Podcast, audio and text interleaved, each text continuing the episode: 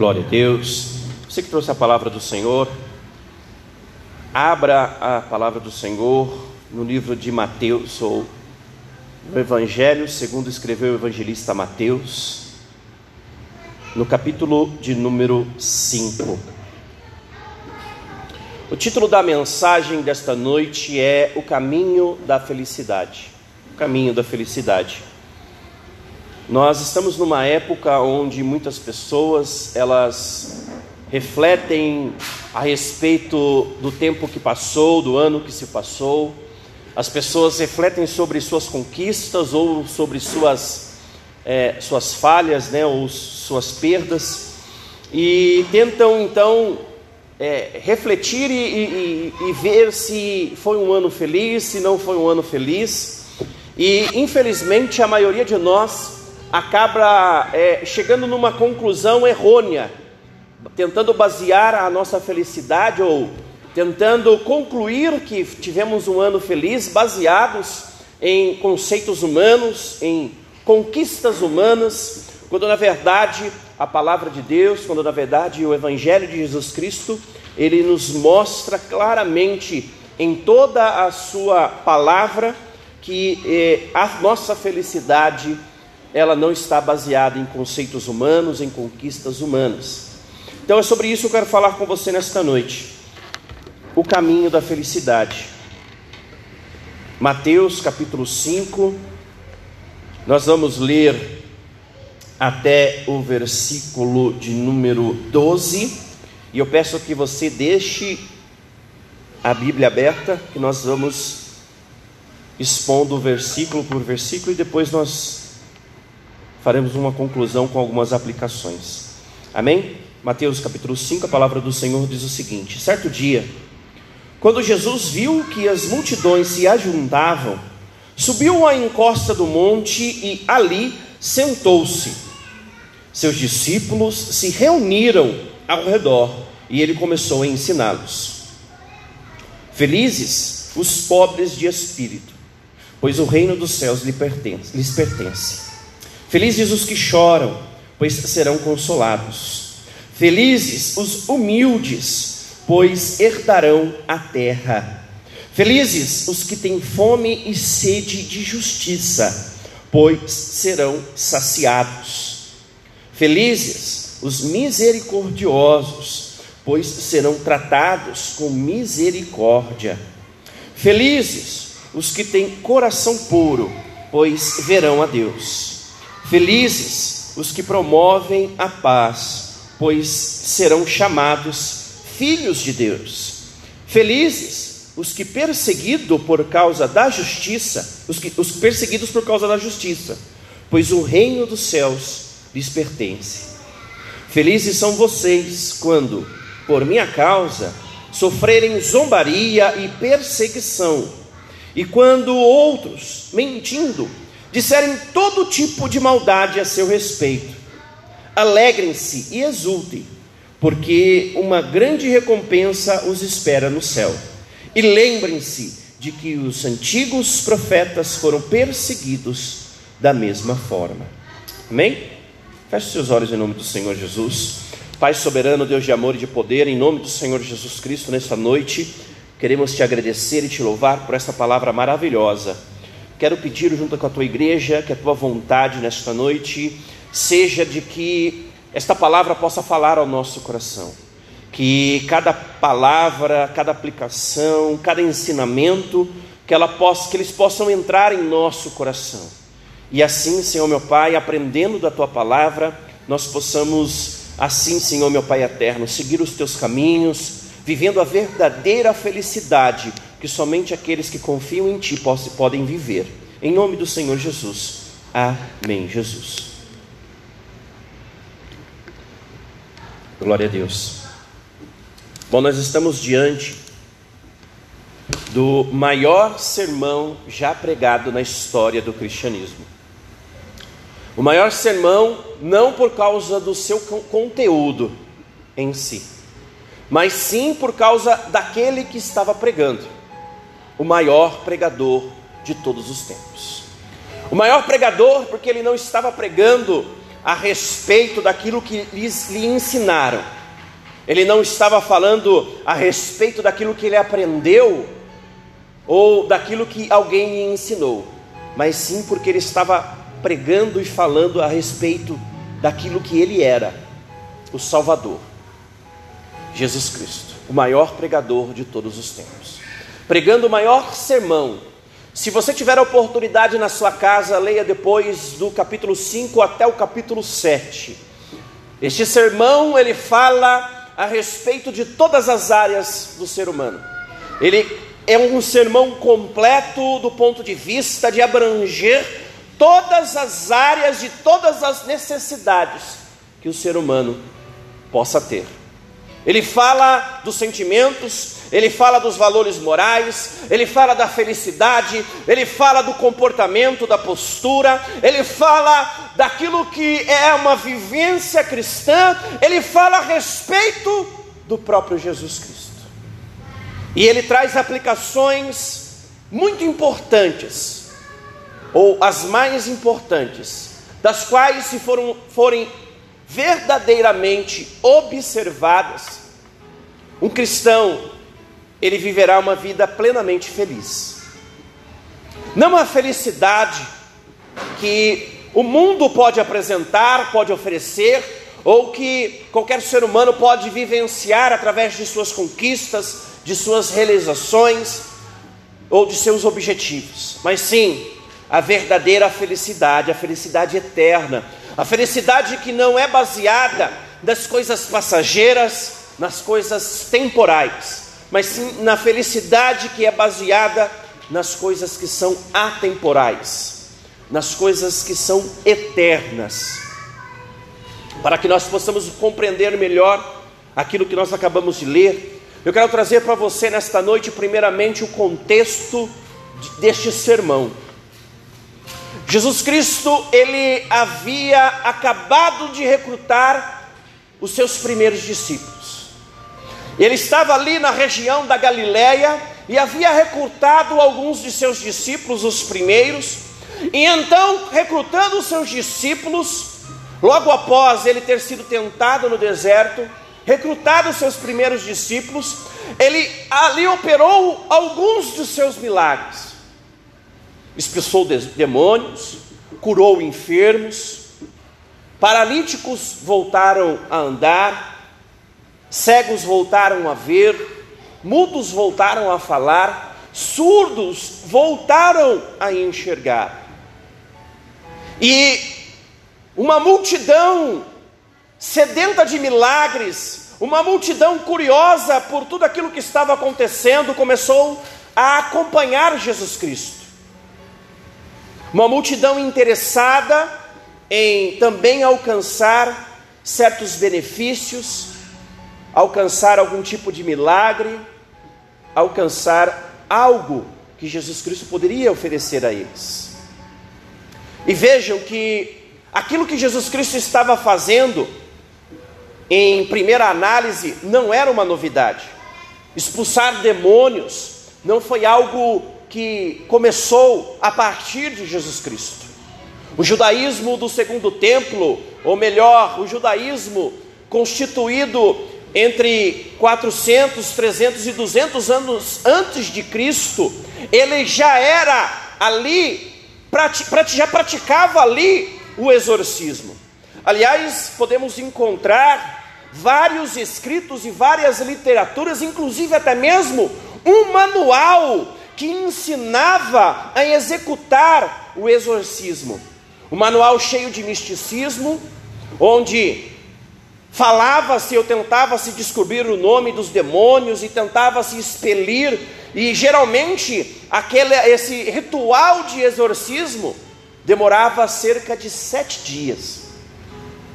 Também existia curandeiros naquela época, pessoas que eram procuradas e também é, executavam certos rituais de cura, que também demandava certo misticismo, demandava tempo, ritualística.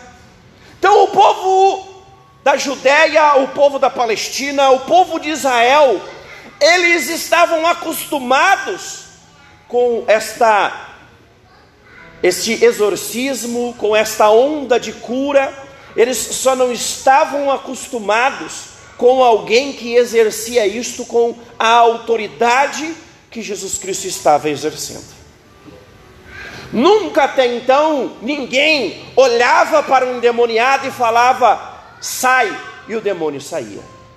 Nunca até então ninguém olhando para um paralítico, falando para ele, a tua fé te salvou, a tua fé te curou, aquele paralítico voltava a andar instantaneamente. Até aquele momento, eles estavam acostumados somente com misticismos, com rituais, mas não estavam acostumados com alguém que tinha toda a, autoridade em suas mãos. E este povo, então, procurando alcançar algum benefício, procurando alcançar a sua tão sonhada felicidade, viu, enxergou em Jesus Cristo alguém que poderia lhes resolver todos os seus problemas. Alguém que poderia, num passe de mágica, instantaneamente, com toda a autoridade, resolver os seus problemas, sejam eles quaisquer que fossem paralisia, surdez, problema no casamento, problema nos negócios, problema de saúde, possessão demoníaca, toda sorte de problemas poderiam ser instantaneamente resolvidos através de um ato de Jesus Cristo. E o povo então da Palestina, e até mesmo a palavra de Deus, se você ler um pouco antes no capítulo 4 você vai ver que isto chegou até a Síria. Então, não somente o povo de Israel, mas toda a, circun, a, a, a vizinhança ficou sabendo dos atos de Jesus Cristo.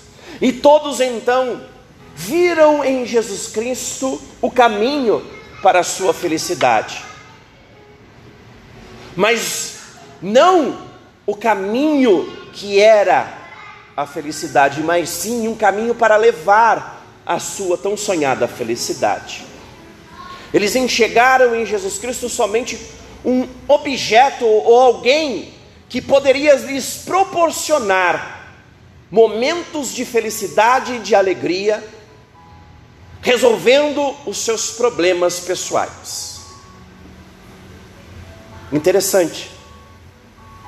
Nós estamos falando do ano de mais ou menos 30 depois de Cristo. Ou o ano de 30. E nós estamos hoje em 2021, quase 2022. Passaram-se 1990 anos. E essa situação não mudou.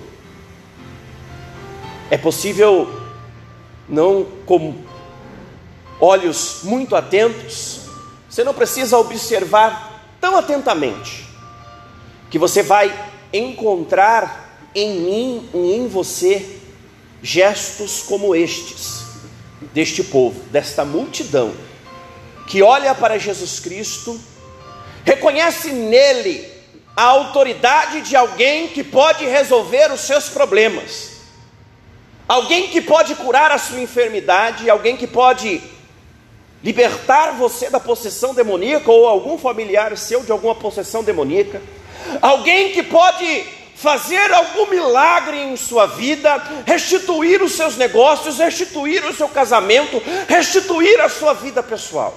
E você então começa a querer Jesus como um caminho para alcançar a felicidade, quando na verdade Jesus Cristo é o caminho para a felicidade.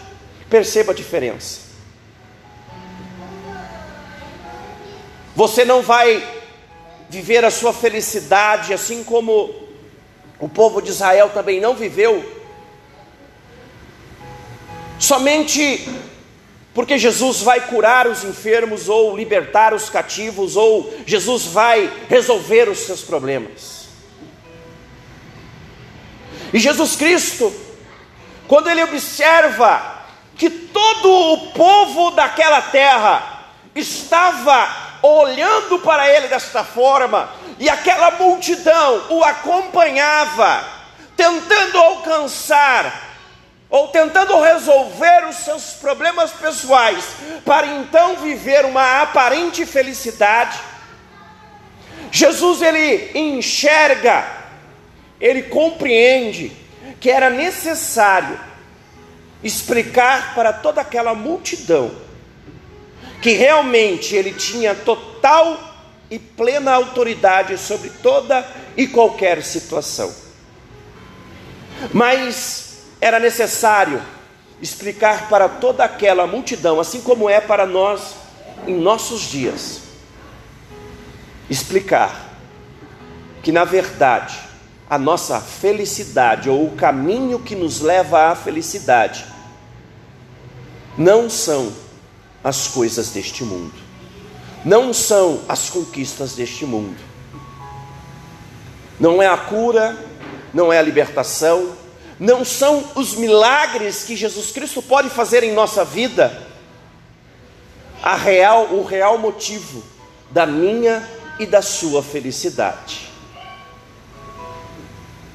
A felicidade de um cristão, ela não está baseada nestas coisas. A felicidade de um cristão, ela está baseada no fato de que Jesus Cristo é o nosso Salvador é o fato de que o meu e o seu nome ele está escrito no livro da vida. É o fato de que nós, apesar de nós enfrentarmos a enfermidade, enfrentarmos a fome, a miséria, enfrentarmos o frio, a sede, a escassez, enfrentarmos toda e qualquer situação, como o pastor Cristiano já falou aqui nesta noite. A nossa felicidade está no fato de que com Jesus nós aprendemos a enfrentar e vencer todas estas coisas, porque Cristo sempre esteve e sempre estará nos fortalecendo. E Jesus Cristo ele enxerga ali naquela situação a necessidade de explicar para todo aquele povo que a felicidade real e verdadeira ela não estava naquele, naquilo tudo que eles estavam observando não é porque Jesus estava curando, não é porque Jesus estava libertando, não era porque Jesus estava ali como um rei, como um libertador, como alguém que tinha autoridade sobre os demônios. Eles tinham que estar felizes, porque o Messias, o enviado de Deus, a semente da mulher, aquele que Deus tinha preparado desde antes da fundação do mundo, estava ali no meio deles para salvar eles da condenação do pecado. Da mesma forma que eu e você nós nesta noite, nós estamos felizes, não porque a nossa família está bem estruturada, o nosso casamento está bem estruturado, os nossos negócios estão indo de vento em polpa, ou porque nós estamos gozando de saúde, não. A nossa felicidade aqui nesta noite é porque nós fomos alcançados pelo Evangelho da salvação, nós fomos resgatados e já não há mais condenação em nós pois Cristo morreu e padeceu para que nós, eu e você, nós pudéssemos nesta noite gozar de plena felicidade. Eu não vou conseguir nesta noite falar de todos os versículos, pois o, a hora já está avançada e nós ainda iremos ministrar a Santa Ceia nesta noite. Mas você vai ver aqui Jesus indo contra todas as regras, todos os conceitos humanos daquela época. E deixa eu te falar uma coisa, muito mais da nossa época. Você vê, por exemplo, Jesus no versículo 3, ele falando que felizes, felizes são os pobres de espírito. E deixe me permita aqui fazer uma ênfase, pois no original grego este felizes, o termo usado, usado e traduzido aqui na nova versão transformadora para felizes, na verdade o termo grego é uma felicidade sem medidas, ou uma felicidade inexplicável, ou uma felicidade que transcende qualquer outra felicidade. É desta felicidade que a palavra de Deus está falando aqui. Então não é a felicidade de você ter comprado ou conquistado um carro zero. Não é a felicidade de você ter trocado a sua casa, não é a felicidade de você no final do mês fazer as contas e descobrir que o saldo está positivo. Não é desta felicidade que o grego traz aqui no original, não. É de uma felicidade sem medidas, uma felicidade inexplicável, uma felicidade onde as palavras não podem expressar. Então, esta felicidade viverá os pobres de espírito. E o que é o ser pobre de espírito? Outra coisa que o termo grego traz aqui, para que nós aqui vemos traduzidos para pobres, no original grego, o termo usado para pobre não é esta pobreza de que você ter condições, por exemplo, de comer arroz, feijão e um ovo frito todos os dias, mas você não ter condições de comprar uma mistura melhor para comer. Não é desta pobreza que a palavra aqui, o termo grego está falando no original. O termo utilizado aqui para é, traduzido para como pobre aqui é um termo de pobreza de miséria, de extrema miséria Imagine que é alguém que não tem condições de se alimentar, tamanha a miséria que ele está enfrentando. É alguém que não tem recurso algum, que não tem nada. É a extrema miséria. Então, muito felizes são aqueles que sofrem de extrema miséria de espírito. E que espírito é esse?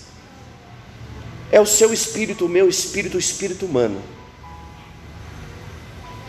Quando nós nos libertamos do espírito de altivez, de acharmos que nós devemos satisfazer ou que o mundo deve satisfazer as nossas vontades e os nossos desejos, quando nós entendermos que, na verdade, não são os nossos desejos que devem ser levados em conta, mas sim os desejos de Deus, as vontades de Deus para nós.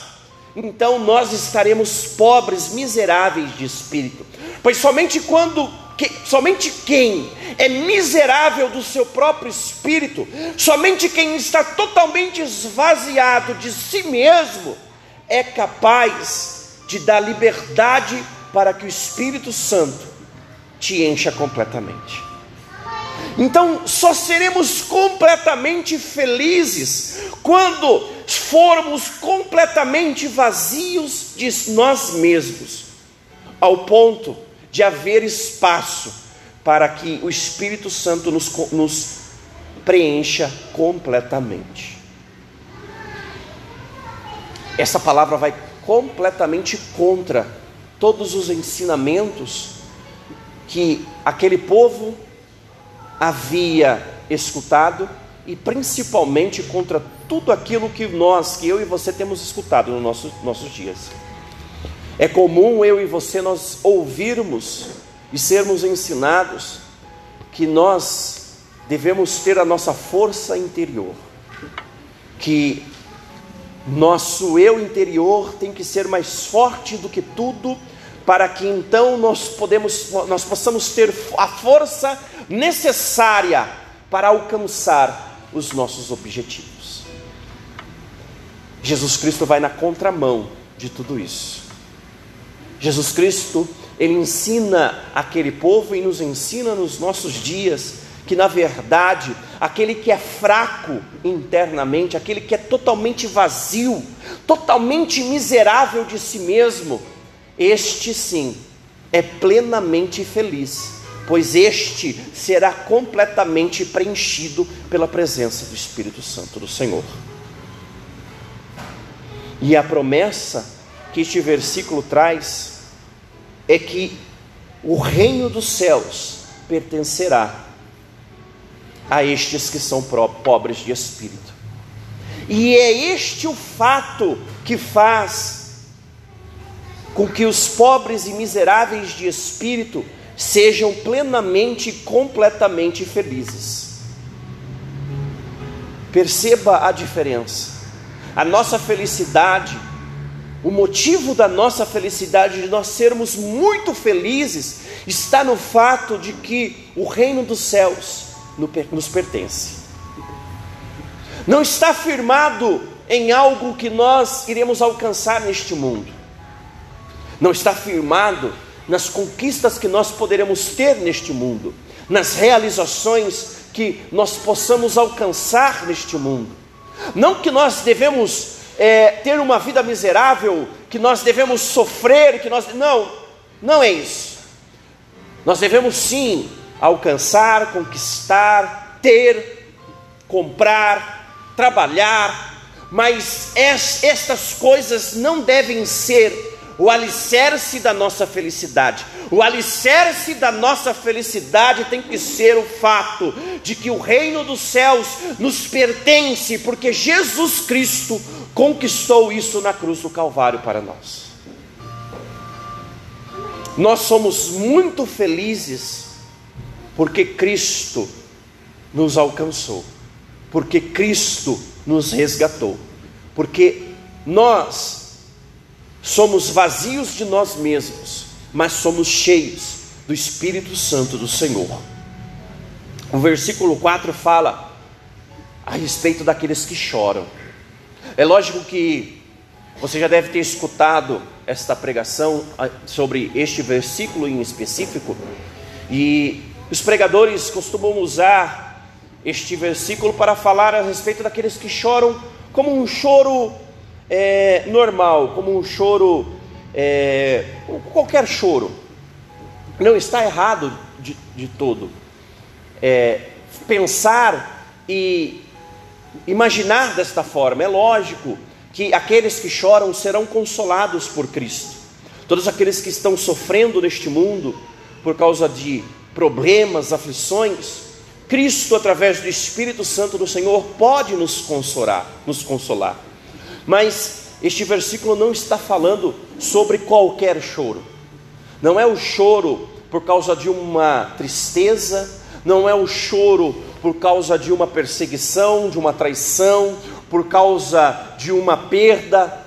Não é deste choro que o evangelista descreveu aqui, que Jesus Cristo falou no sermão da montanha, no sermão do monte.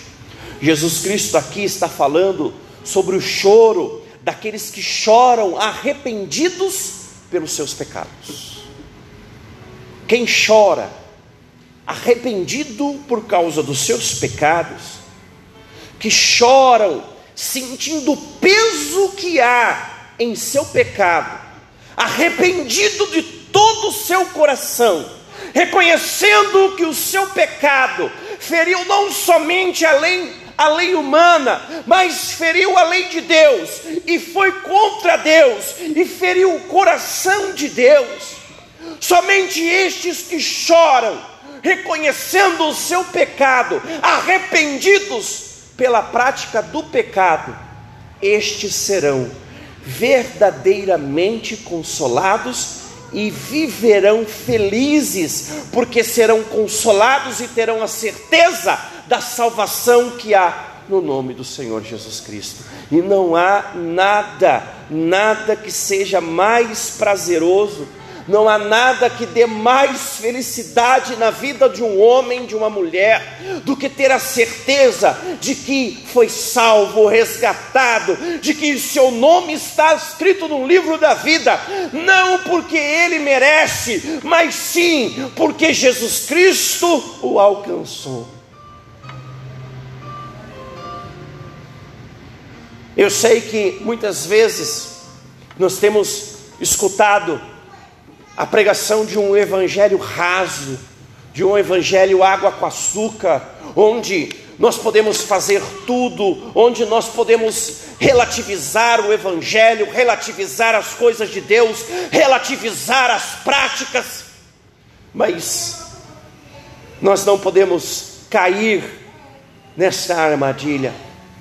O pecado continua sendo pecado o pecado continua ferindo as leis de Deus, o pecado continua nos afastando de Deus, e é somente aqueles que se arrependem verdadeiramente de seus pecados, chorando arrependido, é somente estes que serão consolados, é somente estes que terão a verdadeira felicidade e alcançarão o reino dos céus.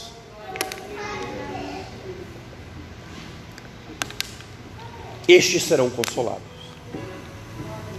É como eu disse, é lógico que Deus, através do Espírito Santo do Senhor, Ele irá te consolar de todo choro. A tristeza por causa do desemprego, a tristeza por causa da falência, a tristeza por causa de alguma coisa que te aconteceu de ruim, que te cause choro, Deus vai te consolar também por causa deste choro, o Espírito Santo do Senhor também irá consolar a, a, o seu choro por causa da sua tristeza. Mas o maior consolo, aquilo que irá te trazer, que irá nos trazer a verdadeira felicidade, é o fato de nós sermos consolados quando nós somos, nos arrependemos por causa dos nossos pecados, reconhecendo que a salvação está no sangue de Cristo, que a salvação está na morte, de, na morte e ressurreição de Jesus Cristo. Assim nós seremos muito felizes. É somente desta forma que nós seremos muito felizes. Eu vou parar por aqui, pois as horas já estão se passando, nós iremos ainda ministrar a Santa Ceia. Eu já quero partir para a conclusão, trazendo duas uma ou duas aplicações sobre aquilo que nós ouvimos nesta noite, sobre toda esta palavra que nós lemos e tudo aquilo que nós conversamos nesta noite. A primeira aplicação que eu quero trazer para nós nesta noite é que nós não devemos nos iludir achando que a maior felicidade é quando nós alcançamos algum dos benefícios que de fato Jesus Cristo tem poder para nos oferecer. Não é a cura, não é a libertação, não é a restauração, não é isto que nos garante a plena felicidade.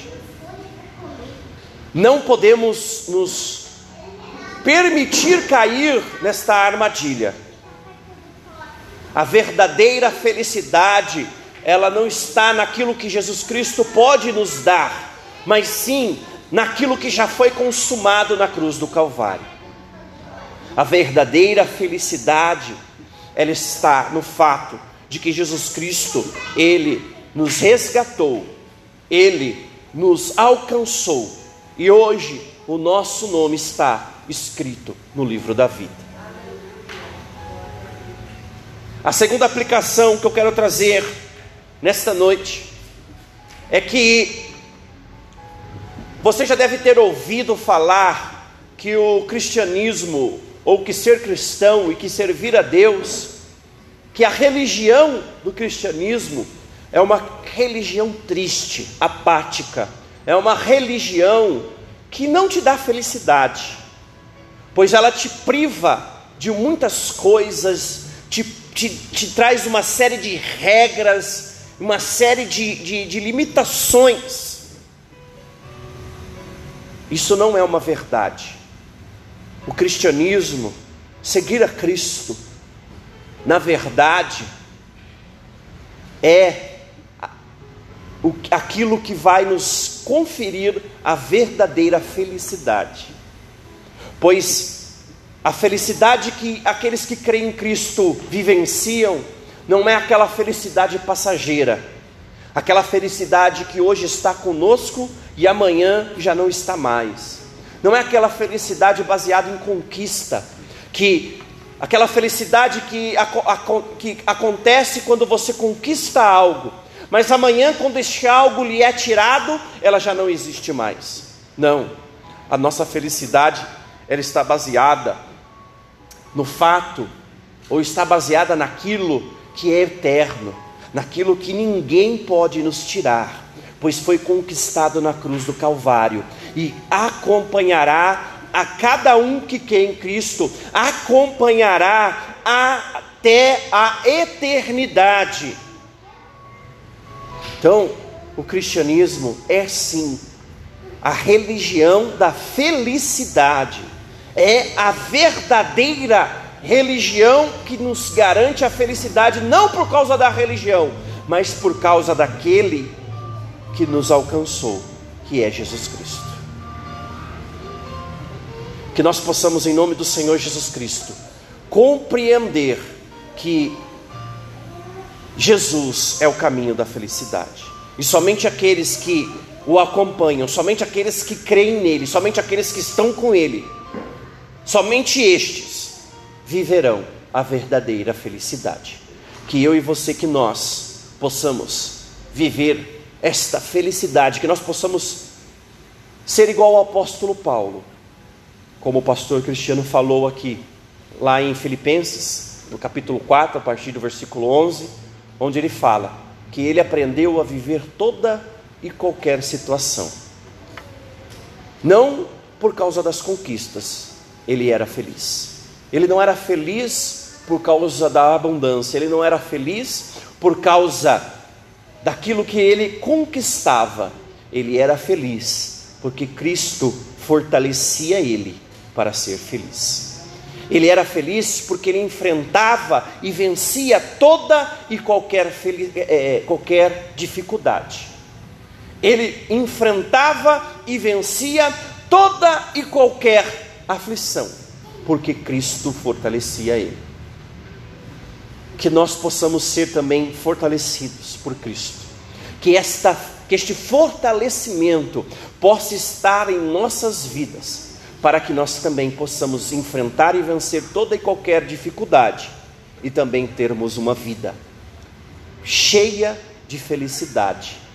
A mais pura e completa felicidade, em nome de Jesus Cristo. Amém? Que o Espírito Santo do Senhor continue falando